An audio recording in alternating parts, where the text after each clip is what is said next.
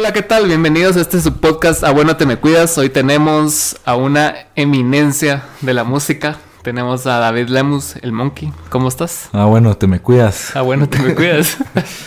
Todo bien, bro. Gracias. No, no, sé- no me cabe el título de eminencia, pero te agradezco la, la introducción tan cálida. Pues la verdad es- es una persona que he admirado durante... Desde que te conozco prácticamente. Te conocí en, en un show así bien X. Hace como... Nos conocimos en el 15 colegio años. hace como 20 años. Sí, pero o sea, me salí el role y después no vi a nadie nunca. Y después te reencontré en la música. Cabal. Y fue. Y desde entonces hemos conservado una relación bastante interesante. Sí, sí. Extraña. Pero qué bueno tenerte aquí. Y vamos a hablar acerca de vos, como siempre. Porque ya, ya es como segundo podcast que intentamos, ¿no? Me quedé esperando el lanzamiento del primero. Me recuerdo que llegaste con Manuel y Fer. Sí. Hasta con, con las nenas con, llegué. Con las nenas. las- pusimos a jugar Wii. Terminamos jugando Wii nosotros. Me acuerdo y que aquellos también llevaron chelas y todo, ¿no? Sí, sí. Fue bastante Yo ameno. creo, creí que iba a estar Manuel hoy aquí con chelas. la. Siempre Manuel está en nuestros corazones. Sí, bueno. Pero sí, esa vez hablamos de toda tu carrera musical y creo que no está de más mencionarla, pero me quería enfocar hoy más en las otras partes de tu vida que Sí. son igual de interesantes. Entonces, vamos a hacer un breve paseo por tus etapas y tu experiencia más que nada y que me des una breve reflexión de tu paso en, en la música aquí en Guatemala, de lo que has aprendido y después ya nos pasamos a- Ok. Al presente. Pues mira, no, no voy a entrar mucho en detalle. O sea, la Mara tal vez que está viendo sabe que toqué en Woodser y ahora toco en Filoxera. Eh, creo que pues serán unos 10 años de estar ahí como ya más comprometido con todo este tema de la música en Guate. Eh, grabado, he promovido, he organizado conciertos, he hecho giras, he hecho eh, chivas de- de, pues lo que uno va aprendiendo en el camino. Claro. Yo considero que al no existir como una escuela de negocios de la música en Guatemala, a todos nos toca como, como criarnos en la calle y la escuela se vuelve pues la calle y, y te, y la inversión al final la haces cometiendo error tras error tras error y de cada error con suerte aprendes a no volver a hacerlo y, repetís y entonces te caes en el siguiente hoyo. ah. Eh, entonces, eh, ahorita pues creo que seguimos en ese camino. No, no, siento que nada ha cambiado realmente nunca más que las circunstancias y que cada día voy como poniendo un trocito más adelante. Entonces, ahorita pues eh, he estado bien enfocado, cabal, en pues cómo, cómo ya ver todo lo aprendido en un, en un plano un poco más amplio y poder como generalizar eh, la actividad, cómo poder pues ya ver un modelo de negocios para un artista independiente en Guatemala como una realidad factible y no como un sueño ni como ni como pues eh, algo que que no es posible porque realmente las herramientas existen y bueno, he podido comprobarlo con, como te digo, de, primera persona, con diferentes experimentos que he hecho con la música y hemos podido como encontrar diferentes maneras de sostener proyectos creativos. Entonces creo que la idea solo es ir haciendo que funcione más, cada vez más para más gente.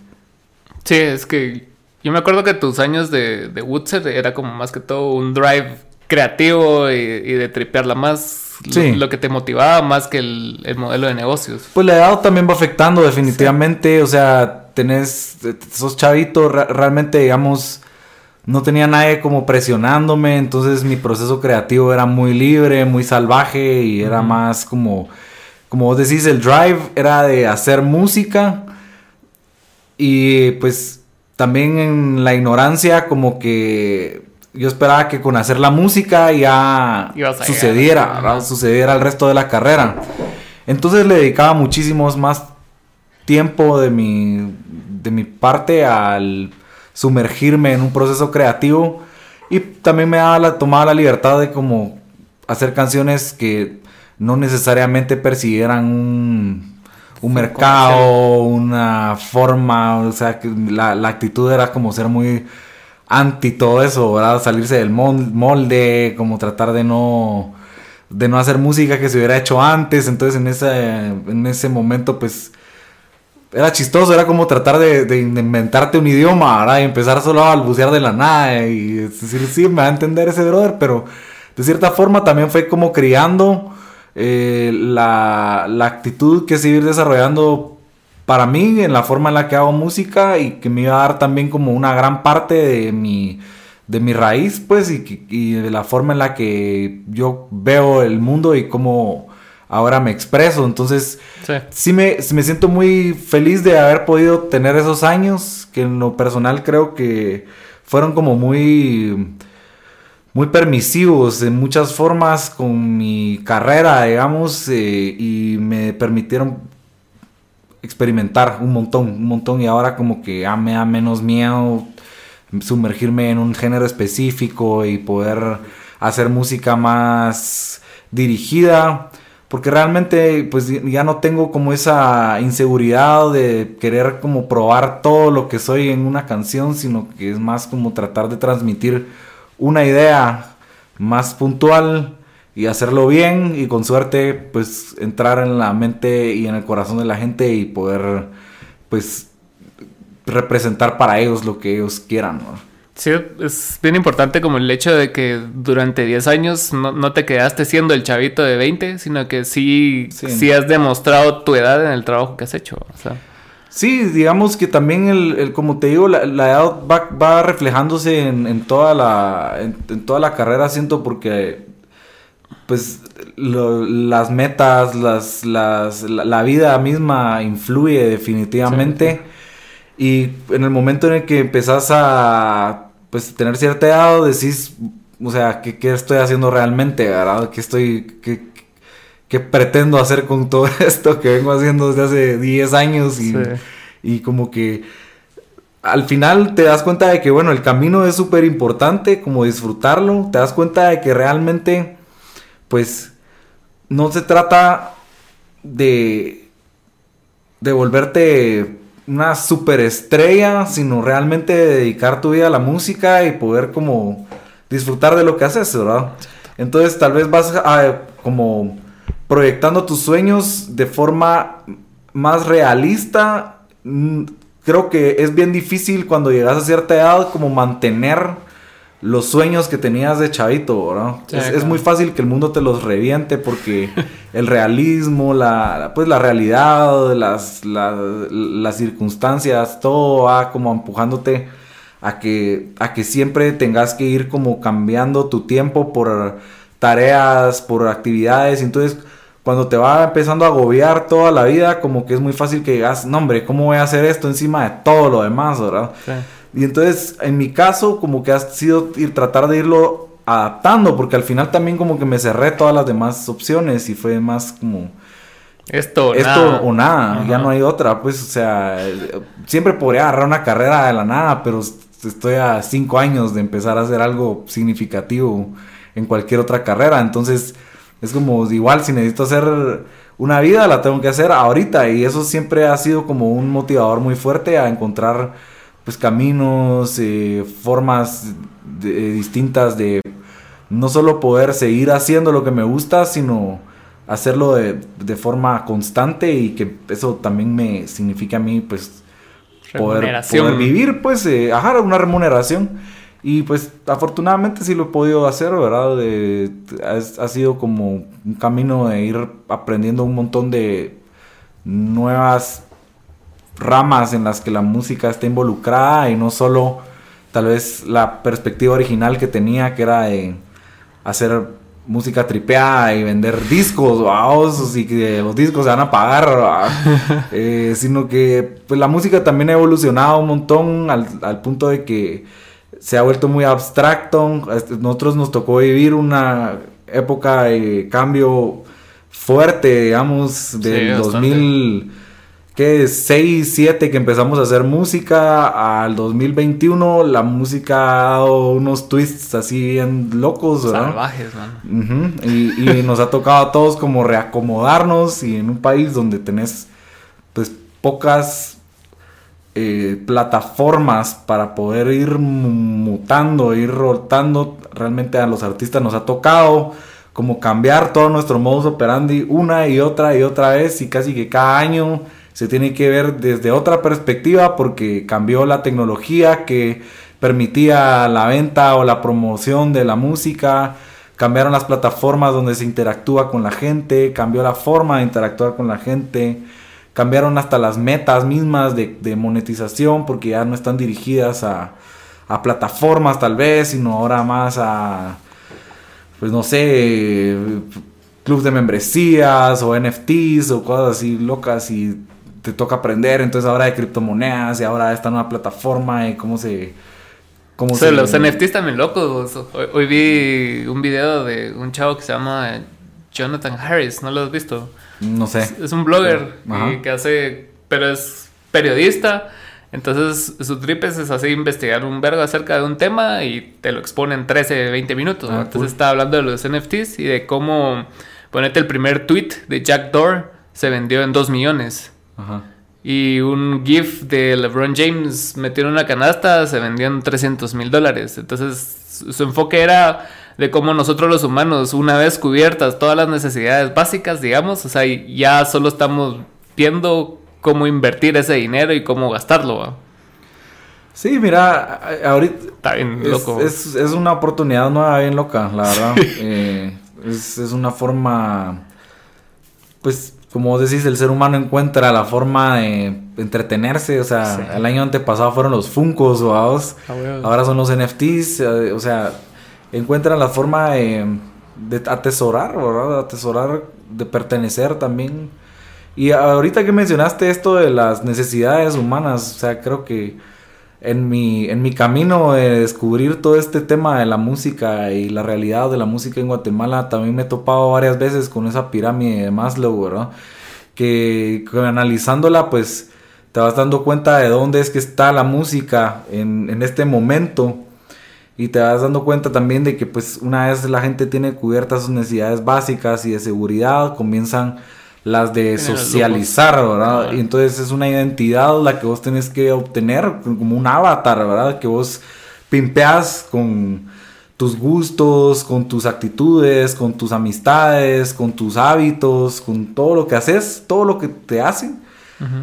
Lo manifestas, ¿verdad? Lo puedes manifestar en grupos de WhatsApp, de Telegram, de Facebook, de Instagram, de Pinterest, de lo que sea, o lo puedes manifestar en la vida real con accesorios, con series que ves, con películas, con las cosas que decidís postear, hasta con tus stickers, ¿verdad? De WhatsApp.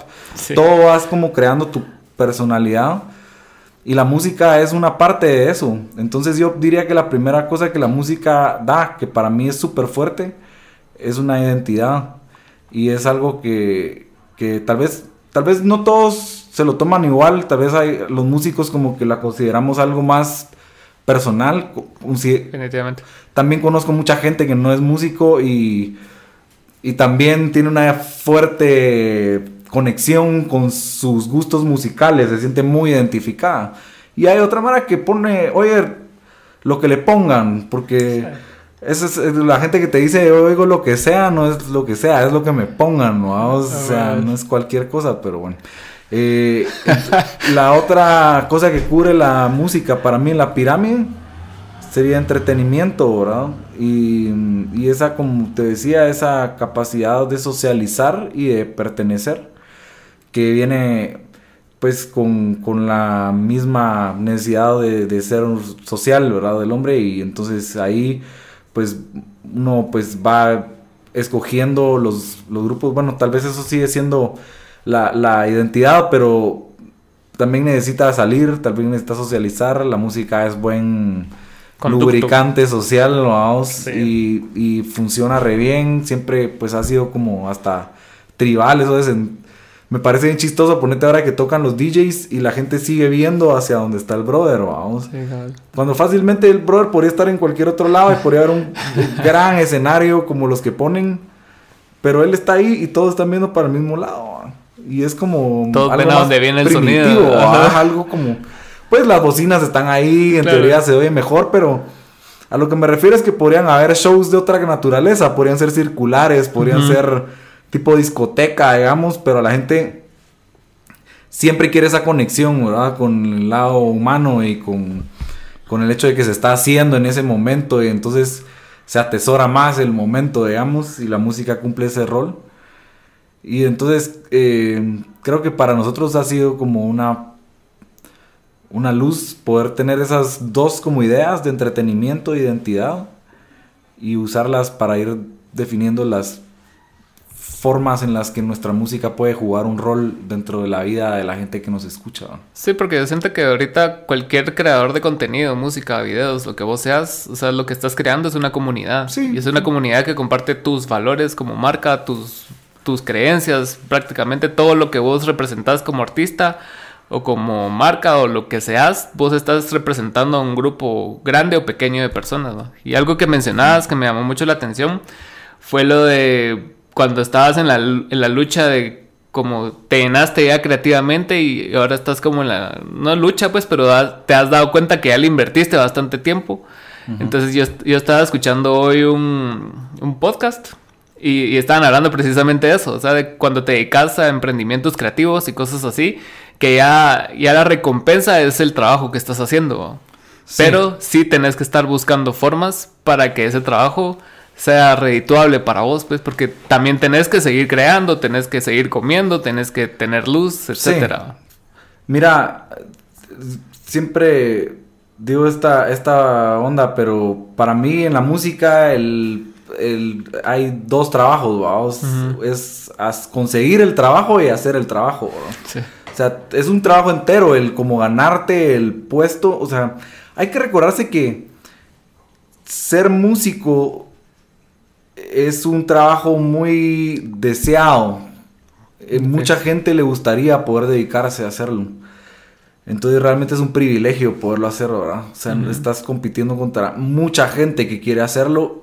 Y digamos, la necesidad por música si, se tratara como de, ah, guardar música, ya tenemos más música de la que necesitamos hace años, vamos. o sea, la gracia es hacerla, eh, pues, actual, ¿verdad? O sea, pero incluso haciéndola actual, tenemos mucha más música de la que necesitamos. O sea, técnicamente un brother podría hacer la música para todo, el mundo. Pero como vos decís, se vuelve algo como de comunidad, de identidad, se van desdividiendo, entonces ya cada uno quiere la propia. Exacto. Sin embargo, incluso dentro de cada comunidad hay mucha gente dispuesta a proveer la música. Entonces siempre hay una competencia, ¿verdad? Por, por ser quien provee la música a la comunidad. Y por ende, pues sí hay un gran trabajo en ganarse ese trabajo detrás. Y en industrias, pues idealizadas de primer mundo, digamos, se, se, se, ha pues soñado con la cadena de trabajo perfecta donde el músico realmente puede como dedicarse 100% a hacer música y lo pueden tratar casi que como un brujo porque solo lo sacan de su estudio y lo ponen en un escenario así, pero también la, la experiencia nos ha demostrado que no es un sistema tan de fiar, ¿verdad? Realmente son pocos los que llegan a ese nivel. O sea, de que vos digas de que solo hace música. E incluso ellos, pues, sí, o sea, tendrán como un buen equipo. habrá, habrá gente definitivamente, no dudo que, que o sea, yo me imagino que Jacob Collier no debe hacer mucho de, su PR, o, no. lo sé, pero, pero pensaría por por lo que he visto de su personaje, que ese brother se la pasa tocando música todo el día. Y de ahí, pues la mayoría de músicos en el mundo, hoy en día, tienen que tomar el otro trabajo, pues. O sea, incluso las, las disqueras indie, todas estas bandas indie que se volvieron famosas, las que les dieron el nombre al indie, ¿verdad? En principios de los 2000. ellos pues sí comenzaron ellos repartiendo sus discos y todo, pero una vez hubo crecimiento, supieron delegar y supieron generar sus propias disqueras que tal vez podían ser de 50 personas comparada con una Sony de Miles de 5000 o 10000, pero pero al final esas 50 estaban dedicadas solo a ellos, ¿verdad? mientras que en la otra tenían que esperar, a a veces la disquera tal vez ni, ni pensaba ponerles el músculo, sino que solo los había firmado por, por tenerlos en su catálogo o cualquier Exacto. cosa. Entonces al final sí les dio a las bandas la autonomía de poder tomar el rumbo de su carrera. Y personalmente yo considero que es la mejor época para hacer música en la historia de la humanidad. O sea, es la época donde más gente lo puede hacer, donde es más fácil hacerla, donde es más fácil monetizarla, más fácil viralizarla, promoverla, facturarla, todo lo que se puede hacer Sí. con la música como, como a nivel industria es el mejor momento. Y creo que por eso es que realmente Centroamérica tiene una oportunidad.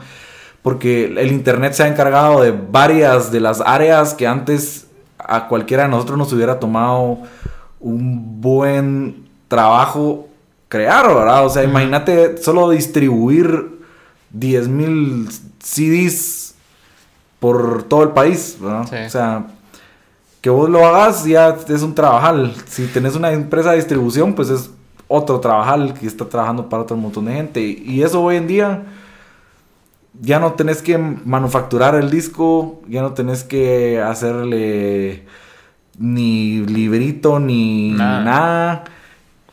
Eh, pagas 15 dólares por una canción, te la suben, te la meten en 10 mil tiendas y pues esa parte está cubierta. O sea, eso no te garantiza que, que- que vas a reventarla, pero por lo menos Estás en los canales. ya estás ahí. Entonces ya cuando convenzas a la gente que lo consuma, pues va a estar a un par de clics. Antes igual tenías que convencer a la gente que comprara tu disco, pues no, porque lo poner en la tienda la gente no se iba a llegar a amontonar por comprarlo, pues tenías Sí, que hacer la publicidad. ¿no? Entonces ahora pues simplemente la publicidad la, la puedes hacer. Y una vez más, el internet te soluciona eso porque en vez de tener que hacer flyers, tener que imprimir afiches, tener que ir a ver si en la U te dejaban colgar el afiche y tenías que ir a la secretaría de no sé dónde para que te dieran un permiso especial para ir a colgarlo en una en un tablero, pues ahora lo publicas si tenés una buena comunidad creada ya, ni siquiera tenés que pagar pautas ni nada porque ya tenés a tu gente ahí esperando que vos generes ese contenido. Entonces realmente considero que hoy lo importante es estar.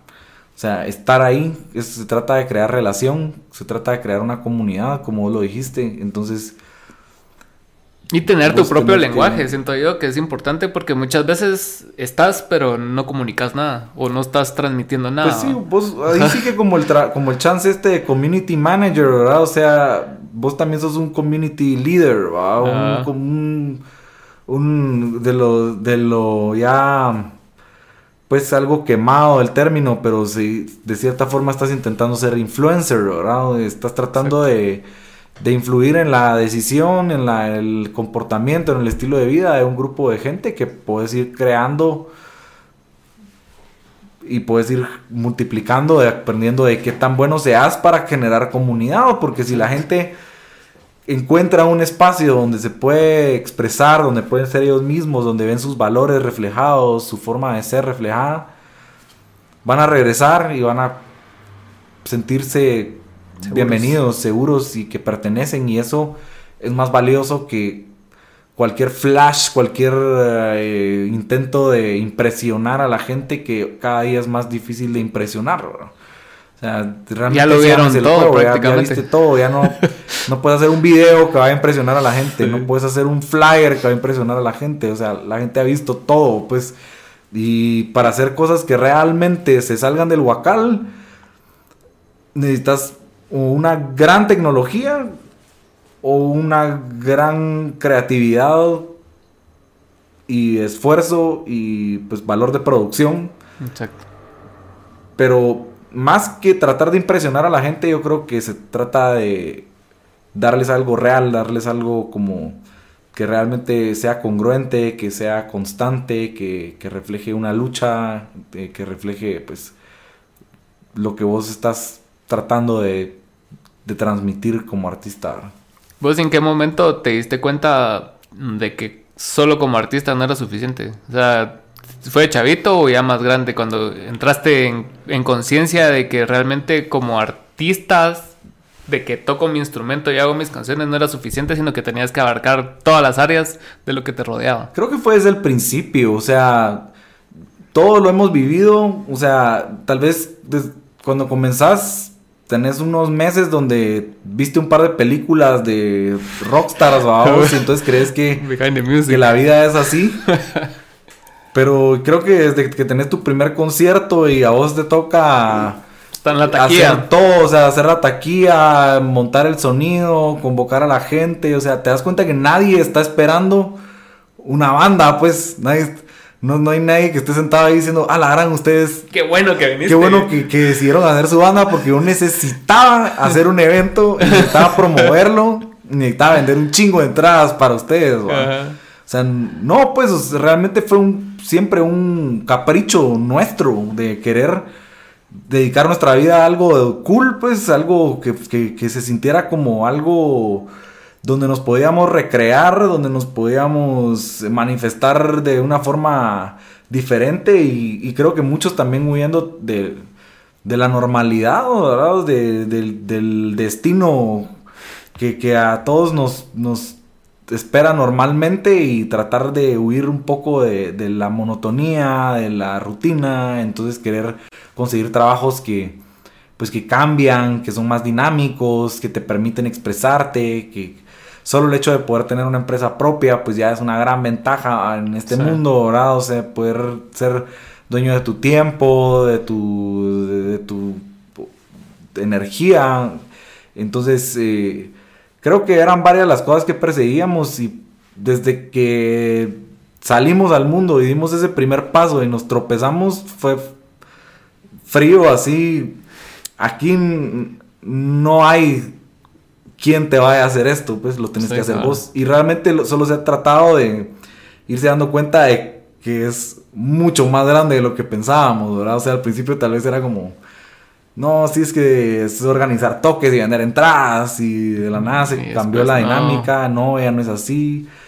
Y entonces ahora es de meter música en YouTube o de meter fans en Facebook, pero ¿cómo haces dinero de Facebook y de YouTube? Y entonces de empezar a aprender de realidades mecánicas y de monetización en plataformas y... Vos lo decías antes, realmente... Antes ni sabíamos esos conceptos. No, no, para nada. Pero a esta generación, digamos, lo ha, lo ha... Mm, y me refiero a esta generación, los que ahorita son más jóvenes que nosotros, lo han lo ha agarrado ya como de forma natural.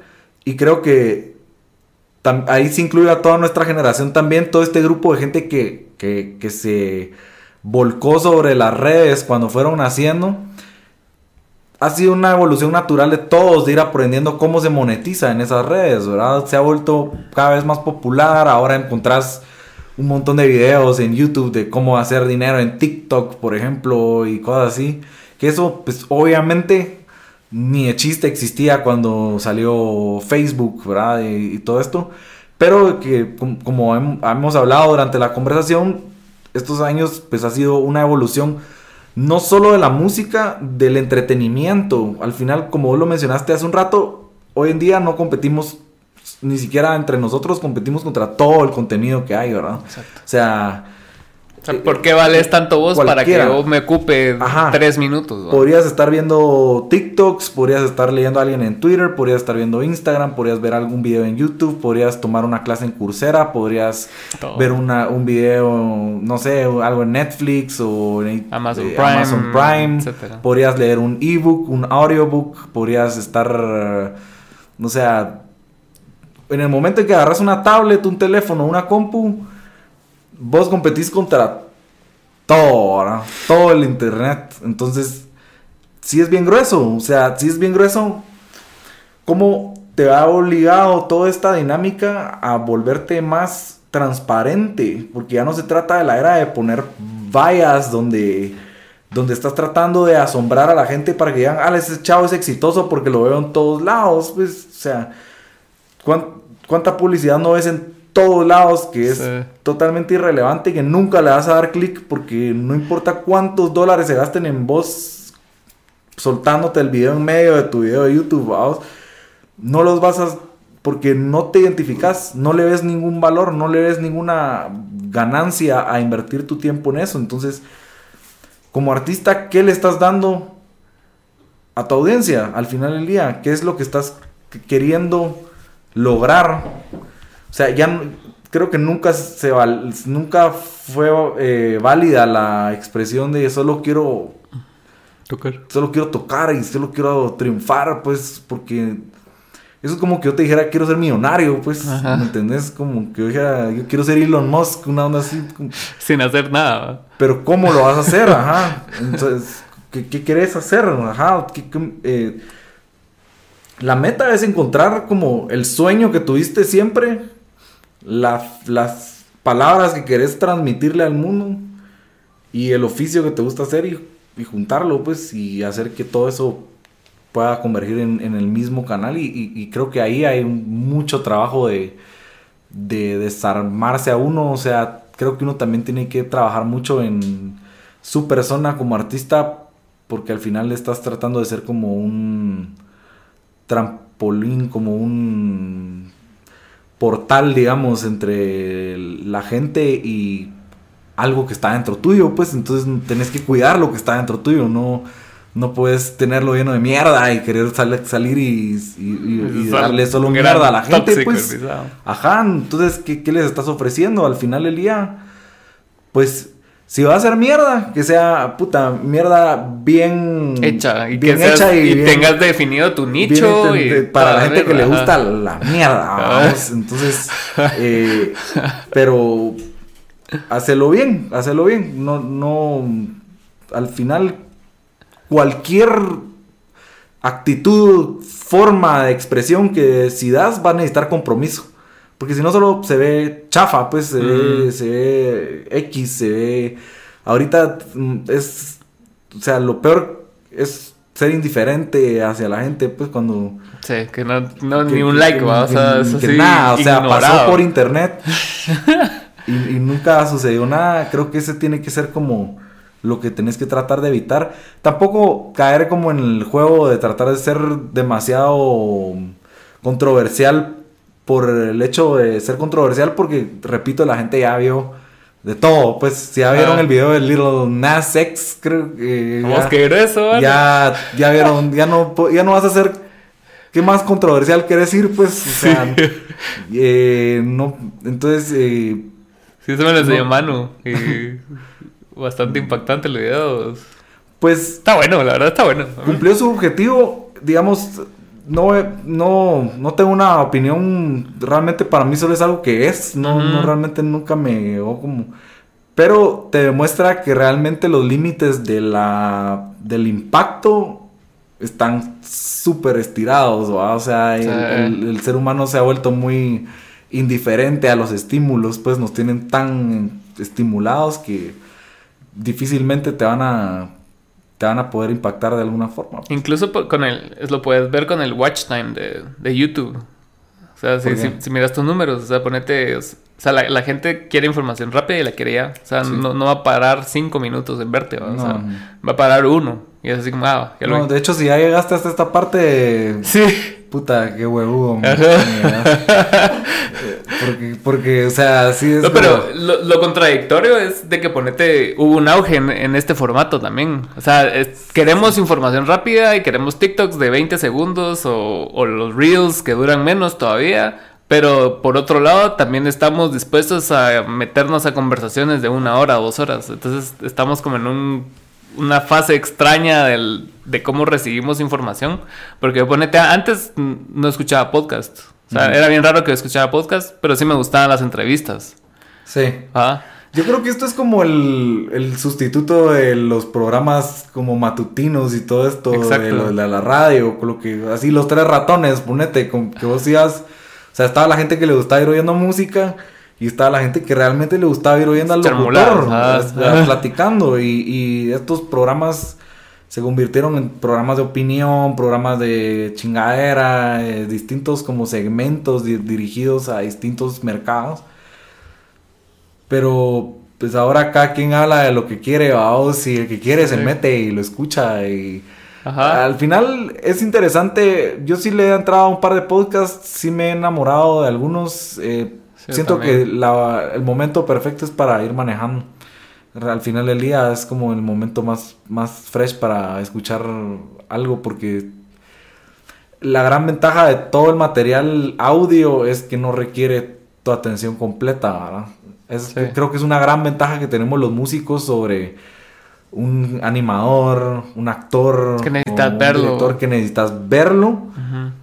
Claro, ellos, ellos en el, en el scrolling les va mejor porque tienen más, eh, más chances de capturar tu atención, pero Sí, claro. vos tenés la ventaja de que puedes sonar mientras la gente está haciendo otras cosas. Entonces pueden estar yendo en el centro comercial y te escuchan, o en la radio, o en la tele, o en una película, o en un videojuego, o en un montón de Todo lado. oportunidades donde puedes entrar a- eh, en sus oídos y, y cautivarlos en secreto, ¿no? ¿Y vos cómo viviste el, el año de la pandemia? O sea, ¿qué, qué, qué te enseñó el 2020 a vos como persona y, y sobre todo como músico que estabas como muy adentro del music business y ten- seguramente tenías un chingo de planes para el año pasado y de repente no los hiciste? Sí. Entonces, ¿cómo, cómo te trató ese año? Eh, creo que sí hubo que hacer como un par de meses de reingeniería bien gruesos. O sea, definitivamente a todos nos pegó, a todos nos pegó nuestras actividades, todos teníamos planes,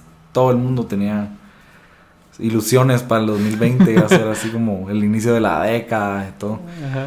Eh, y no, pues eh, al final creo que me enseñó que me recordó pues que, que somos bien efímeros y que hay que hay que echar punta, o sea, que te puedes ir en cualquier rato, es que no tenés tanto tiempo como crees. O sea, realmente tenés solo hoy, pues y ya. Exacto. Eh, entonces, eh, me.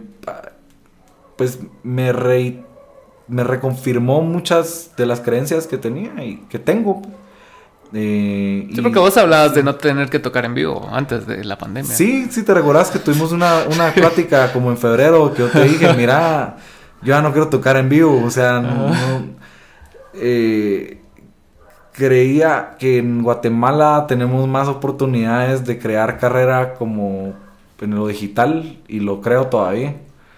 Eh, por lo mismo de que la, la estabilidad de las plataformas es más estable que la de nuestro gobierno y nuestra eh, pues seguridad jurídica y todo ese rollo vamos entonces es como es muy fácil que te ca- se te caiga un evento pues es muy fácil es, Sí, sí. sucede mucho más eh, seguido de lo que uno piensa y y es un creo que hay formas más más eficientes de hacerlo entonces me reconfirmó muchas de las cosas que yo te había platicado ahora pues sí extraño tocar en vivo definitivamente Sí. porque sí, sí me Ya no es una falta- op- ya, no- no, ya no es una opción No fue tu decisión ajá. dejarlo hacer. Sí, o sea, no, no- tampoco era el plan dejar de tocar en vivo, pues era bajarle a los toques en vivo y meterle más al tema digital.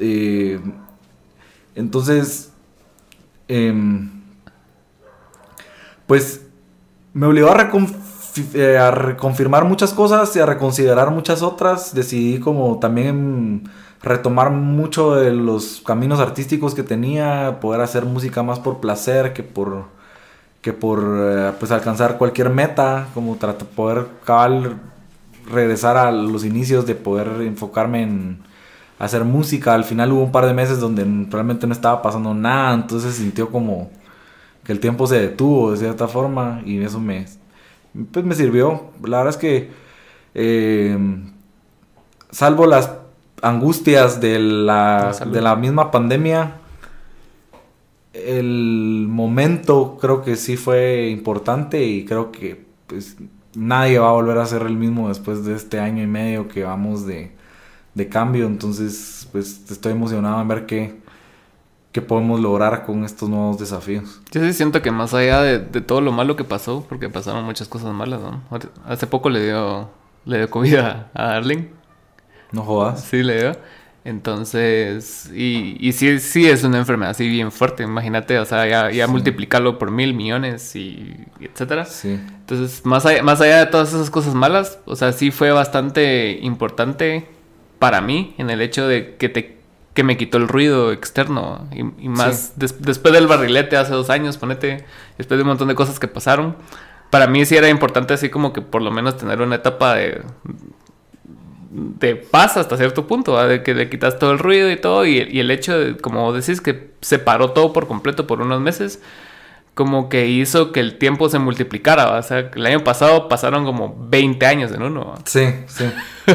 Ahora te acordás de cosas de hace un año y decís, puta, fue el año pasado, y para vos fue hace 10, pues, o sea. Sí. Se sintió así, fue como un...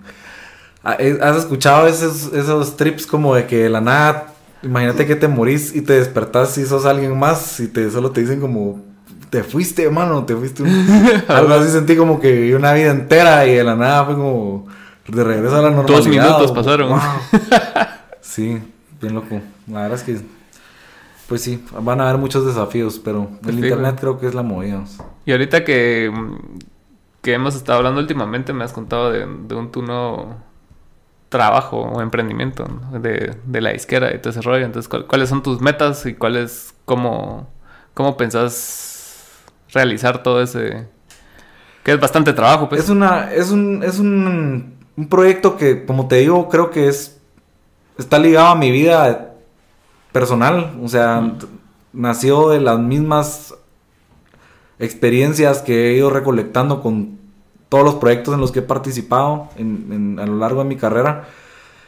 Y he tratado de ir como identificando las cosas que me hacen falta a mí como artista independiente para poder sostener el siguiente nivel de mi carrera. Que requiere pues de mucho esfuerzo colectivo porque definitivamente necesito pues la colaboración de mucha gente al mismo tiempo. Y eso eh, hizo que pues poco a poco fuera creando esta pues esta idea de una disquera que funcione en Guatemala. Creo que un problema ha sido que siempre hemos querido adaptar el modelo de Estados Unidos o de la industria global a un país que no tiene pues un montón de las cosas que, debería tener para poder como insertar una, industria dentro de su tema económico. Entonces, antes de... La, verdad es que te, te, topas con la realidad guatemalteca y, y en algún momento pretendes querer cambiarla y en algún momento te das cuenta de que a nivel político o funcional eh, no va a suceder. Entonces tenés que aprender como a cómo crear sobre lo que hay. y, y, como lo mencioné antes, pues mi, mi, meta sería como poder crear un modelo que funcione para lo que tenemos. No si pasara algo, si sucediera nada, o sea, lo que hay y lo con lo que se puede trabajar como ya lo mencioné también antes, lo digital para mí es como una parte fuerte de la apuesta que tengo en esto y también está incluida la parte pues de, Guatemala como realidad física, ¿verdad? Exacto. Eh, pero con Charles Primulf hicimos una, una empresa, Estudio Astul, saludos a Charles. eh, es eh, pues el primer proyecto es realmente la, la, la razón original por la que se hizo. Es poder generar una plataforma que permita a los artistas eh, recibir las regalías que se producen por la utilización de la música, de los fonogramas a nivel de comunicación pública. Que pues la empresa en Guatemala, la sociedad que, lidia con todo esto es Agimpro. Y eh, para poder eh, obtener, recibir esas regalías, tenés que estar inscrito como una disquera. Entonces, pues estamos haciendo como la labor de agrupar a las bandas indie que no tienen una disquera ahorita y que desean ser representadas para poder monetizar esa parte. Pero los proyectos van pues más allá. Realmente hemos, hemos estado dándole muchas vueltas a cuál es el orden en el que se pueden ir como creando las actividades que vayan generando eh, actividad económica para los artistas. Pero pues es, una labor bien, bien grande. Somos pues un par de, de rockerillos que, hemos ido aprendiendo, entonces tampoco tenemos como el, el conocimiento corporativo de, estar poniendo empresas y estar haciendo organigramas de, de trabajo ni nada. O sea, realmente es algo que hemos tenido que ir aprendiendo con el tiempo. Eh, y ah, no queremos tampoco como tratar de abarcar más de lo que podemos abarcar. Entonces creo mucho en el crecimiento gradual. Por el momento te digo que estamos eh, pensando en en pues una dinámica de promoción para artistas que queremos implementar como a modo de una eh, pues no, no, necesariamente como un equipo de publicidad, ¿verdad? Sí, como un equipo de publicidad que podamos eh, trabajar a favor de un grupo de artistas que representen pues una misma como una misma microcultura y podamos como experimentar qué tan alto podemos llevar a, este grupo utilizando recursos en común, eh, diluyendo el trabajo, diluyendo pues la eh, ampliando más la atención de la gente y todo. Es más o menos como la evolución de, un proyecto que tuvimos hace algunos años, Gira Triciclo, ¿verdad? En el que agarramos tres bandas, fuimos a turear por Guatemala, lo hicimos a través de patrocinios, digamos, ese fue un proyecto lineal y ahora estamos tratando de verlo como a un modo más cuántico porque queremos que sea más, más eh, dependiendo del proyecto. Entonces como que es estar viendo varias como actividades que están en relación a todas las bandas, pero cada banda realmente tiene como su propia línea de trabajo. Entonces es, es muy custom. Al final pues como lo mencionaba antes, todos los artistas tienen que estar involucrados hoy en día porque nadie conoce mejor su producto que ellos. O sea, no puedes decirle a alguien, mira, vos armame todo el equipo de trabajo, de publicistas y todo. Si te van a escoger un color que a vos no te gusta, pues que, que, que, a vos... La foto, que, O sea, tal vez vos sos un cantante que, que ah, cantas puras canciones románticas de amor y te ponen un color así verde de Mooney, vos, eh, eh, horrible y, y, te quedas como, ¿cuál, dónde se está transmitiendo esto. Entonces, tal vez si era lo que vos querías. O sea, no, no me gusta hablar en, en absolutos, ¿verdad? pero, pues, pero, sí, pero, sí, pero hay, hay cierta tendencia. y otro proyecto que estamos tratando de, de implementar es como poder um, llevar música a establecimientos, ¿verdad? Que sean usuarios de Gimpro para que la música pueda utilizarse en locales comerciales y pueda generar pues monetización para los artistas que ya vamos a estar representando ante Agimpro. Eh, pues la música solo genera si se escucha, ¿verdad? Entonces necesitamos que la música se escuche más. Eh, como dato curioso, ¿verdad? En Guatemala el 98% de la música que se escucha es internacional. Y el 2% es música hecha en Guatemala. Ahí se incluye Arjona. Bueno, no, Arjona no está incluido como música nacional. Pero se incluye. Mm, Bohemia, Viernes. Bohemia, Lush, eh, Viernes. el nuevo guitarrista. Eh, el Club, eh, la Marimba Chapinlandia. Sí, o sea, estamos todos en un bulk los, 2%. Los cantautores, los música electrónica, los hip hoperos, los. Todo, todo, todo lo metes y está ese 2%. Entonces, ese es un gran problema. Punto uno reproducen a cada uno, casi. Ajá, sí, o sea, ese es un gran problema porque quiere decir que hay una gran brecha entre la gente y los artistas, ¿verdad? Pero la labor, pues sí corresponde al artista, ¿no? veo que se le tira mucho como a la cultura porque... Sí, no. Pero es que realmente la música siempre fue un, una forma también de negocio, pues, y los países que se han desarrollado es porque han desarrollado mejor su negocio de la música, porque, pues, Estados Unidos tiene un montón de artistas que, uno nunca escucha, pues, nadie se mete a escuchar un bluegrass así todo underground, vamos, de pantano, vamos, Eh, a menos que vivas en Kentucky, pues, o algo así. Entonces, eh, la, la, la, misma globalización de la música se debe a una buena ejecución del negocio de la música y acá, pues nosotros no tenemos, esa es la realidad, o sea, esa es la realidad, no tenemos esas empresas. Entonces, te puedes quedar sentado esperando, llorando, esperando a que, no sé, Tommy Motola un día sueñe con Guatemala y diga, voy a poner Sony en Guate. O te puedes ir, como han hecho un montón de gente, y te vas a ir a enfrentar a un mundo entero de artistas que también es válido, ¿verdad?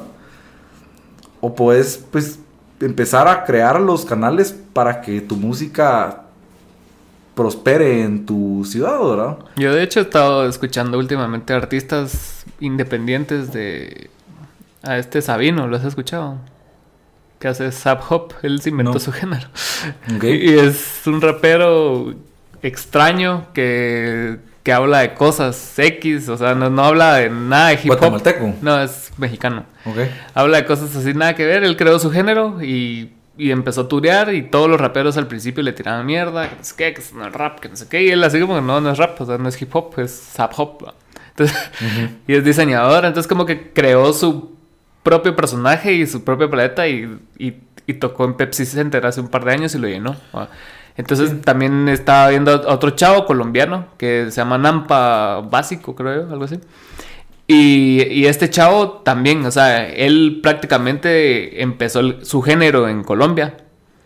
Y, así, o sea, y, cuenta historias así de que vienen disqueras y que te dicen, mira, te vamos a dar un millón de dólares, pero después pasas 20 años pagando ese millón de dólares y al final lo que vos le estás dando es tu música y perdés tu música y al final, o sea, eso es lo que te representa. Entonces, él está hablando más, ya aterrizándolo, Está hablando más en el sentido de que como artista tenés que vos creer en tu producto y vos moverlo y trabajar con personas que también hagan eso, pues. Y eso que lo está diciendo un mexicano que sí cuenta con más un montón canales. de canales, de plataformas, venues, empresas de Exacto. de que, que proveen al artista en otras pues funciones como mercadería, como boletería, como un montón de cosas que aquí no hay. Eh, o hay muy pocas y están muy poco formal, como formalizadas, pero están poco fortalecidas, digamos. ¿No crees que es culpa mm. también de las bandas de no haber acudido así como históricamente a esos canales? Por ejemplo, a, a, la merch. O sea, la merch prácticamente es reciente, ¿no? O sea, las primeras bandas con merch que yo vi fue mm, las de bajo presión. O sea, merch variaba más allá de camisas. Merch variaba, porque merch, o sea, los discos y las playeras se venden desde toda la vida. Pues no sé, en algún momento en los. No sé, pero, pero nosotros. Sí, eh, mira, realmente podemos hablar de un montón de escenarios que podrían o no podrían funcionar y quién puede tener la culpa. O sea, en general yo siento que, como lo mencionamos hace un rato, la competencia, si vos sos cocinero, o sea, es el, la misma batalla, pues. Claro. ¿Qué tan comprometido estás con tu proyecto?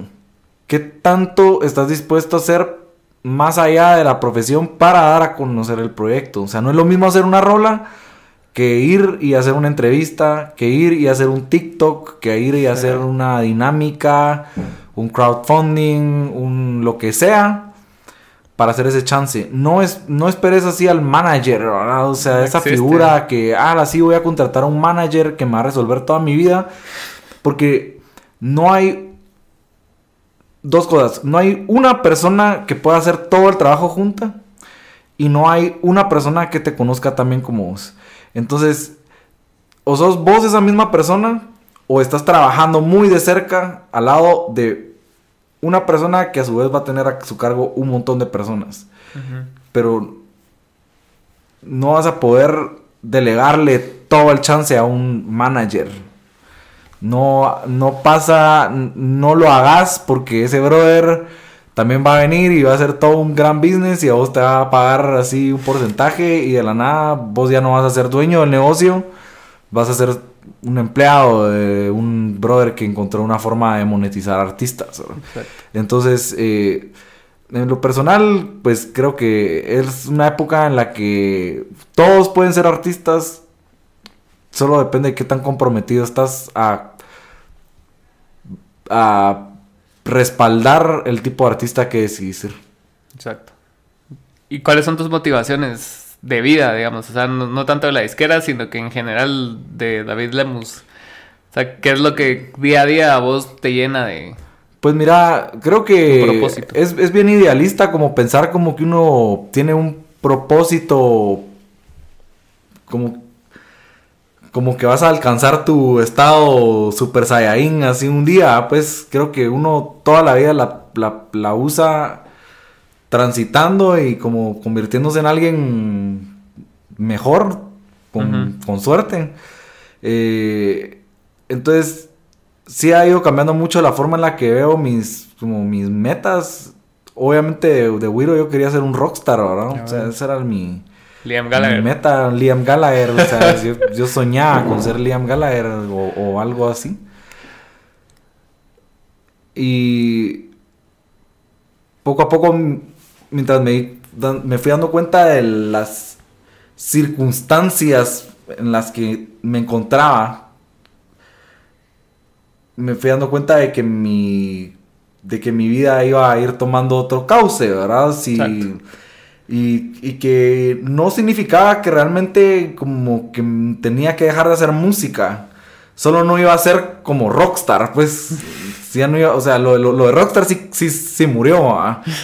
lo que no murió fue el, el, poder seguir haciendo música, de poder dedicar mi vida a la música, de poder como pues al final hacer lo que me gustaba y poder vivir de eso. Eh, y mm, entonces se fue como inclinando más al tema de los negocios de la música, que al final no es tampoco que sea eh, como mi...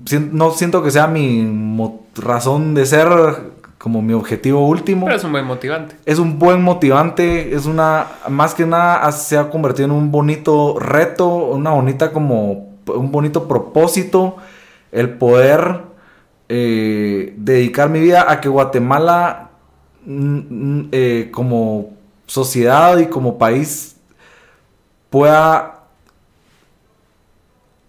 eh, obtener una comunidad artística digna de representar sin importar lo que haya que representar, sino representarnos a nosotros hoy aquí, ¿verdad? O sea, un shout out así de, al mundo, pues, que, eso valga la pena, pues, que eso valga la pena, que la Mara voltee y diga, puta, en Guate no solo, no solo hay hueveo y hay cagadales, sino que también entre todo eso, pues, nacieron buenos artistas, ay, ahora hay como cosas interesantes que escuchar, cosas que proponen, que, que cambian tendencias, y eso, pues, creí que se podía hacer únicamente con música, pero no es solo con música, o sea, la música va a ser lo más importante, pero si no tiene ese respaldo de una plataforma que la genere, que la, que la haga recurrente y que, que motive a más chavitos a decir, hey, yo voy a probar también.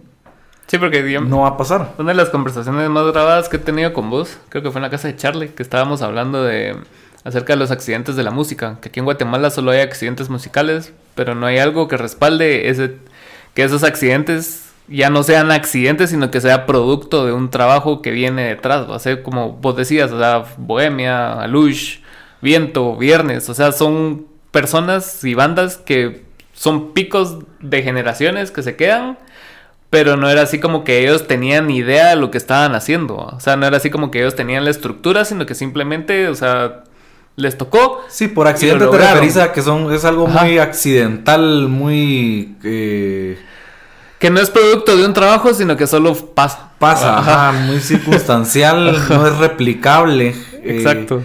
te digo que... Que bastante del lado realista de la industria musical sí lo aprendí de todas estas bandas, ¿verdad? O sea, al final, pues la misma la misma, eh, ¿qué? Em, las mismas pruebas, pues, te dan, te demuestran que, pues, son las bandas que más han logrado eh, presentar de forma exitosa sus productos. Exacto. Y entonces no podía solo decir, ah, no, esto es, no, tampoco, no, No tampoco ha sido suerte, hacen. ¿verdad? O sea, no ha sido suerte, no ha sido como el No, destino obviamente ni hay trabajo, sí. Lo que, lo que yo logré identificar de todos ellos es que son buenos empresarios, ¿verdad? Y que, y que de ahí también nace mucho de las experiencias de vida que he tenido, eh, lecciones de decir, o sea, no es con la música, nada más, no es por ser demasiado de a huevo, demasiado cabrón, demasiado culo, de- o- o de- incluso poder llegar a crear la comunidad y poder tener a una comunidad poniéndote atención y que- queriendo ser representada. Si vos no tenés la capacidad empresarial para poder Mantener. mantener ese flujo de energía, simplemente no va a suceder. Vas a gastarte el dinero en un video, en un toque mal producido o en un, no sé, cualquier locura que se te ocurra un día. Y te gastaste el dinero y entonces ya no tenés cómo volver a hacer la próxima cosa, ¿verdad? Y entonces sí, la, la, la tema administrativo, financiero y todo, pues es es súper anti lo que uno quería hacer como artista, ¿verdad? Pero como artista yo creo que uno también tiene la capacidad de ver toda la vida de forma bien particular. O sea, no la ves de la misma forma que los demás. Incluso los negocios. Esa, esa como eh, disrupción entre la vida como de corbata, que ahora los artistas están como entrando ahí, y ahora hasta vez Mara hablando de criptomonedas, digamos, que era algo que era, digamos, de Wall Street hace unos cuantos años, ¿verdad? Del tema de inversión. Ahora ves artistas hablando de eso, artistas hablando de, de- de- de- temas de, pues de mercadeo, de mercadeo en redes, de, no sé, negocios de la música, contratos, eh, formas de pagos y, y cosas así. O sea, el artista va a tener que crear todo un ecosistema que funcione como su mente funciona. Pero si le toca empaparse, ¿va? si le toca meterse al lodo, pues te toca entrar y ver qué hay y, qué, y cómo todo ese relajo que hay afuera de la música te puede servir a vos de una u otra forma.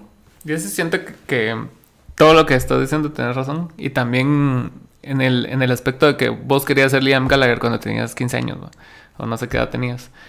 Pero yo siento que también ayuda el hecho de que ponete vos propones la disquera o cualquier otra persona propone un camino diferente, que también se, se establezcan metas realistas para que por lo menos tu, tu arte sea sostenible, porque muchas veces nos enfocamos en, las luces y en, y en la fama y en esas cosas que realmente no sirven de nada si no, si no es algo sostenible, pues.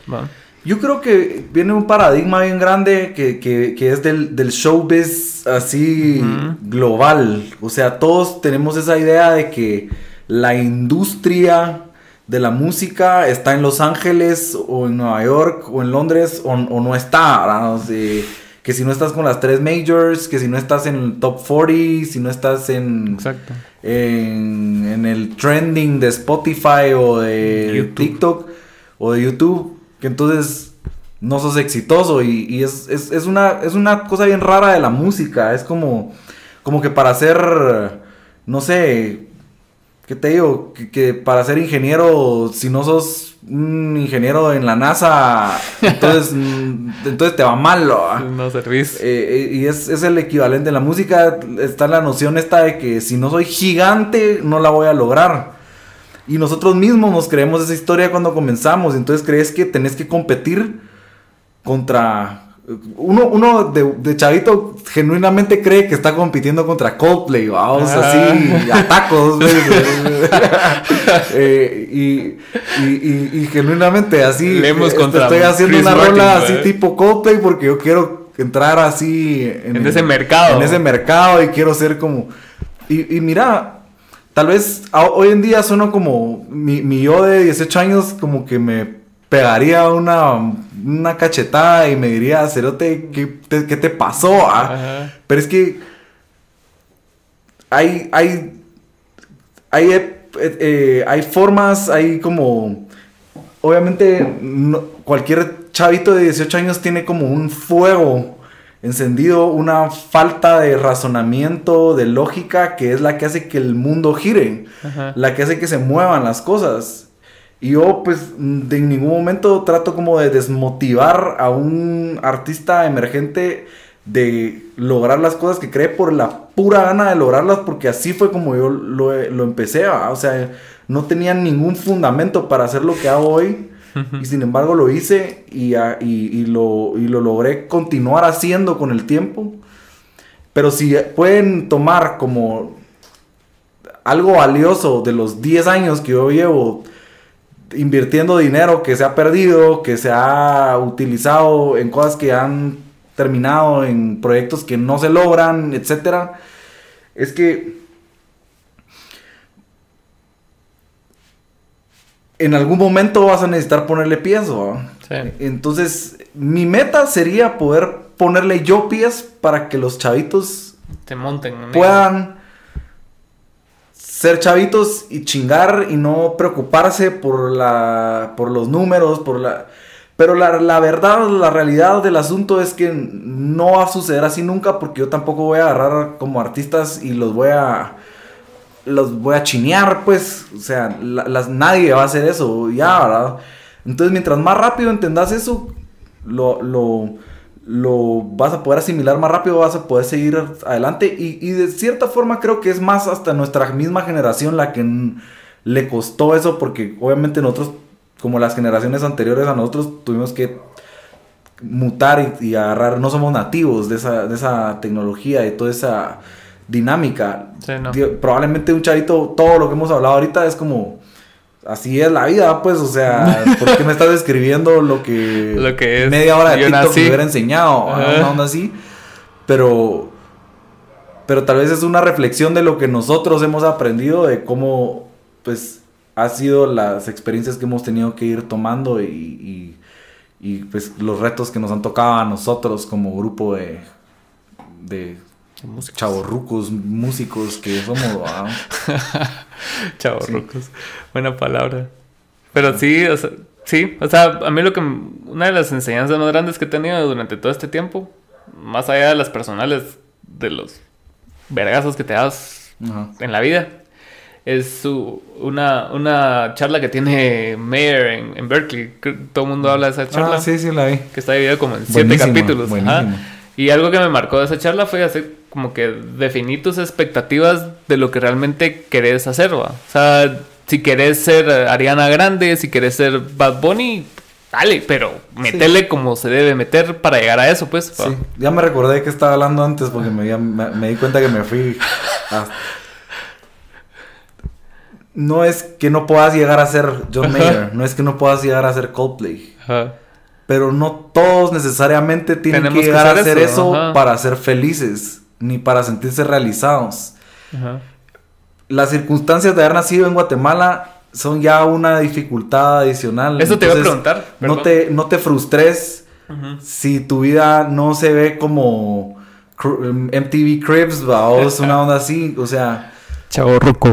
La onda es querer poder vivir de a huevo, poder hacer todo yo confío que si vamos logrando romper esas paredes y se va creando cada vez más dinero y más incentivo, vamos a poder ir cultivando artistas que puedan representarnos como Guatemala a un nivel mucho más alto. Porque si yo a los 13 años tal vez hubiera tenido, digamos, la motivación de que si yo era el guitarrista más cabrón del mundo, me iban a pagar pues tal vez hubiera puesto más huevos en eso que en tener que estar repartiendo flyers o viendo cómo el montaje, no sé qué, o cómo se ecualiza una onda porque no tenemos sonidista. Pero definir la mezcla que vos querés, o sea, qué tan grande lo querés hacer. Más grande significa más equipo de gente, más esfuerzo, más trabajo, más tiempo, más dinero tenés el dinero, tenés el tiempo, tenés a la gente, si no, ¿cómo la vas a conseguir? ¿Cuál va a ser la evolución lógica para conseguirlo? ¿Y qué tan lejos lo querés llevar? Y realmente el cielo es el límite.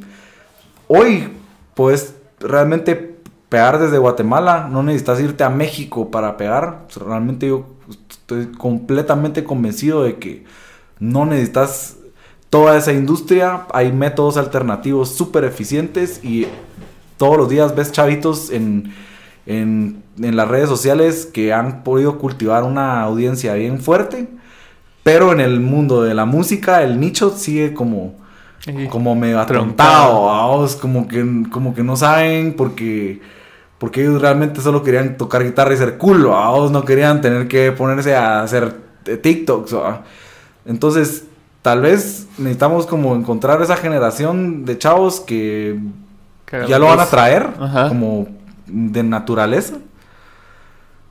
Pero hay mucho más que hacer para poder pro- proveerle a esos chavos también una buena oportunidad en el momento de pegar. Porque no es solo pegar también, tenés que monetizar. Bueno, muchas gracias, David. Fue un gusto tenerte aquí. Yeah. Gracias a Don Gerson. Hertz. Ahí atrás. Y a ustedes por ver, gracias por ver el nuevo capítulo de este su podcast. A bueno, te me cuidas. Chao. Te me cuidas. Te me cuidas. Guatemala. Ah, bueno. Ah, bueno. Vamos.